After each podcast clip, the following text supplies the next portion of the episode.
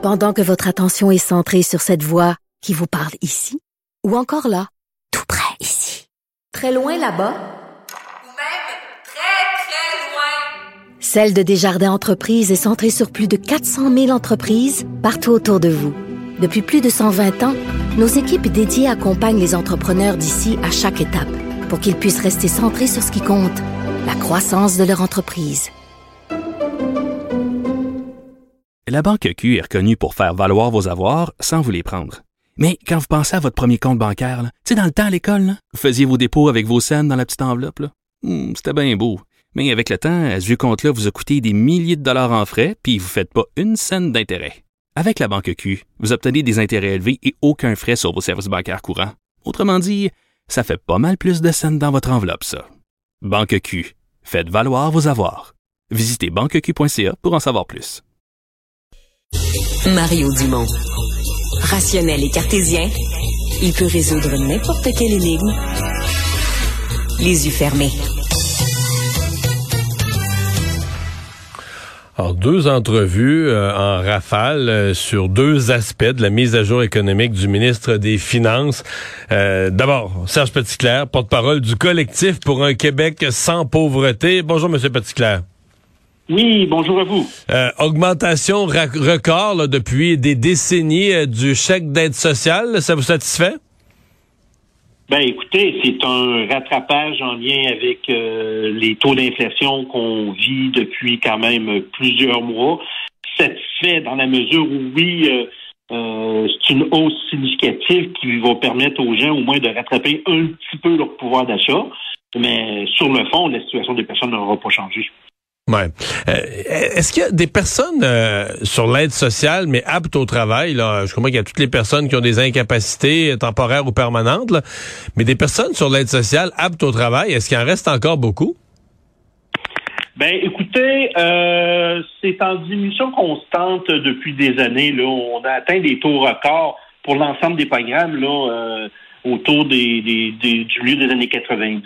Maintenant, il y a autour de 300 000 personnes là, sur les différents programmes d'assistance sociale. C'est à peu près moitié-moitié entre euh, les gens qui, ont, qui sont considérés comme ayant une contrainte sévère et l'autre moitié les gens considérés comme ayant Aptes à l'emploi. euh, étant, étant sans contrainte. Mais on, il faut s'entendre, la question de la contrainte, euh, historiquement, ça a toujours été lié avec euh, la capacité à déposer un, un- un- un rapport médical qui, qui, qui dit que tu es, pour ainsi dire, que tu es invalide. Là. Je veux dire, euh, on ne tient pas compte des conditions euh, euh, psychosociales, socio-économiques des personnes. le, le, le Mais c'est quand même beaucoup. il y a encore, il y a de encore diplomation 150, et- et il y a encore 150 000 personnes qui n'ont pas de contraintes reconnues puis qui, qui sont sur l'aide sociale parce que comment on justifie d'être sur l'aide sociale quand on veut dire euh, tu vis sur une rue la probabilité c'est que tu, sur ta rue il y a plein de monde qui cherche des employés puis pas toutes des oui il y a des postes qui requièrent des qualifications et des diplômes mais il y a plein de monde qui ont besoin de gens juste pour travailler là? Euh, c'est difficile à justifier non? Ben écoutez, il faut comprendre euh, histoires des uns et des autres. Là, on, on revient toujours, sinon, au même euh, vieux préjugé tenace qu'une personne assistée sociale, c'est une personne qui veut pas travailler. Je dirais, les- c'est pas que les gens veulent pas travailler, c'est que des fois les gens on peuvent avoir des empêchements de toute nature, euh, non reconnus, euh, et ce qui fait en sorte que ces gens-là se retrouvent avec un revenu de misère qui dégrade jour après jour justement leur capacité à rebondir pour avoir une vie normale.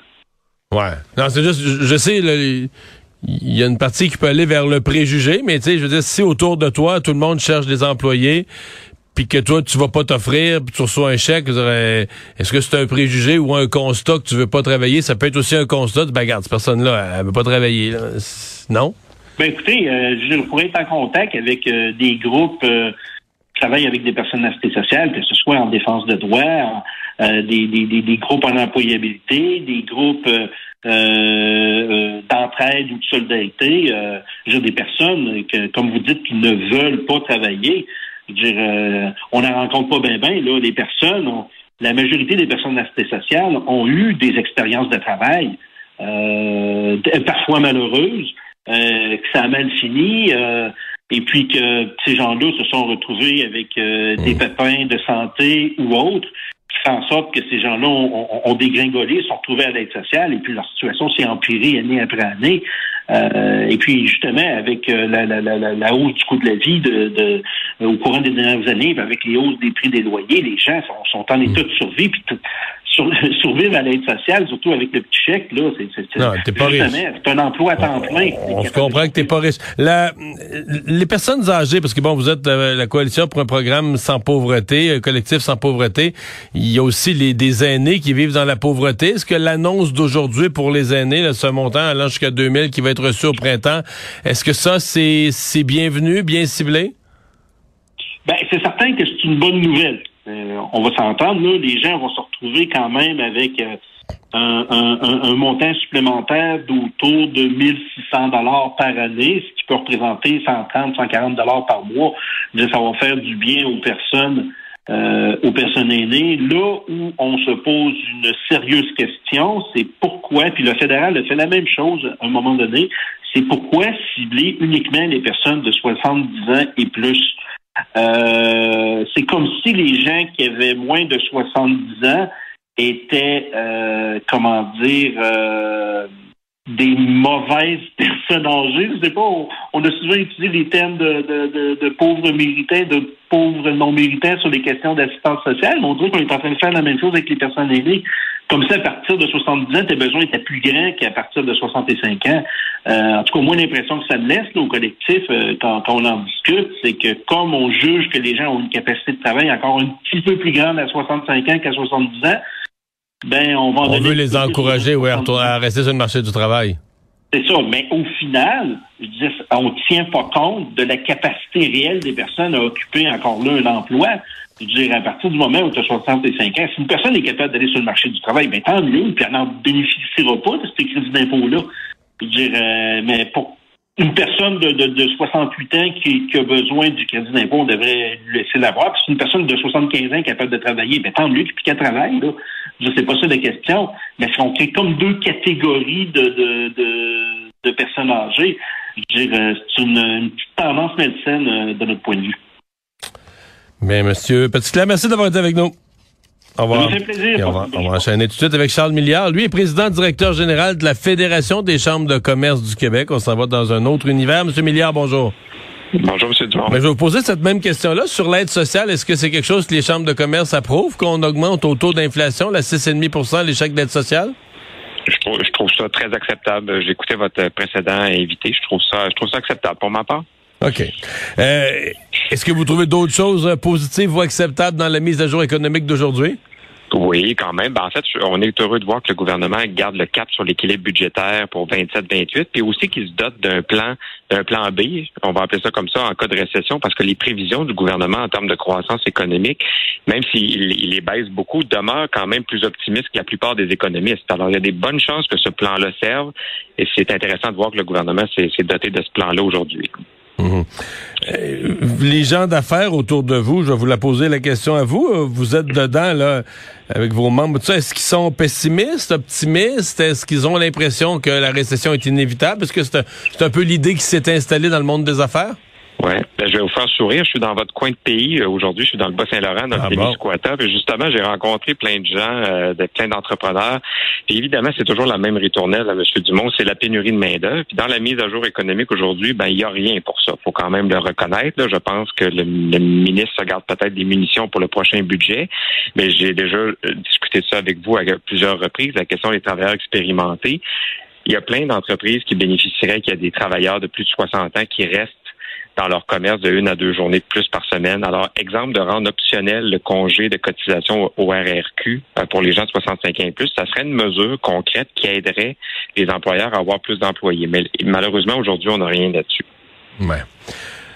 Sur, la question des, euh, je vous ai entendu parler des, chèques aussi. Là, il faut reconnaître, moi, je suis très sensible aux besoins financiers de plusieurs euh, centaines de milliers de Québécois, mais il reste que la distribution des chèques, tous les économistes s'entendent que ça nourrit les pressions inflationnistes. Alors, on voit la hausse des taux d'intérêt. Encore hier, on a augmenté, on a augmenté de 400 points de base. C'était ma prochaine question. Est-ce que ça, ça fait mal aux entrepreneurs? Ben, bien sûr que ça fait mal parce que sur le marché, euh, sur le marché de l'emprunt, ça devient les marges de, crédit, là, euh, ça commence à paraître. Hein? Ben, nos entrepreneurs empruntent pas 500 dollars du coup. Là. Alors, euh, des, des, des, des, taux d'intérêt qui, qui, fluctuent comme ça à la hausse aussi rapidement, c'est sûr que ça crée un climat d'incertitude. Même s'il y a quand même plusieurs secteurs d'activité, tout est pas noir, hein, qui, qui, qui, ont bénéficié quand même de la relance qu'on voit depuis euh, depuis la fin de, du cloisonnement à cause de la COVID. Mais L'incertitude en affaires, c'est la pire affaire. On, le dit depuis longtemps. Alors, c'est sûr qu'on nage là-dedans en ce moment. Euh, c'est pour ça que ça nous prend aussi des réserves pour l'avenir. Même si on est dans une situation difficile pour plusieurs en ce moment, la question du fonds des générations, exemple, le ministre laisse encore planer le doute qu'il va utiliser le fonds des générations pour financer des promesses électorales. Pour nous, c'est inacceptable. Pour nous, c'est un outil de développement pour le futur. Il ne faut pas toucher à ça. Oh, donc là-dessus, vous réitérez votre demande au gouvernement de, de renoncer à ce qui était un engagement, en fait, un, un, engagement électoral, c'était la baisse d'impôts, mais de la financer, euh, même le Fonds des générations, vous pensez que ça, vous continuez à penser que c'est une mauvaise idée? On continue de penser que même si c'est tentant, cet argent-là doit servir à, à, rembourser la dette qui est quand même encore élevée, là, même si quand on se compare, ça va bien. Alors, on doit euh, faire attention aux générations futures, même si on a des problèmes dans le temps présent. Charles Milliard, merci d'avoir été là. Merci Au revoir. À Au revoir.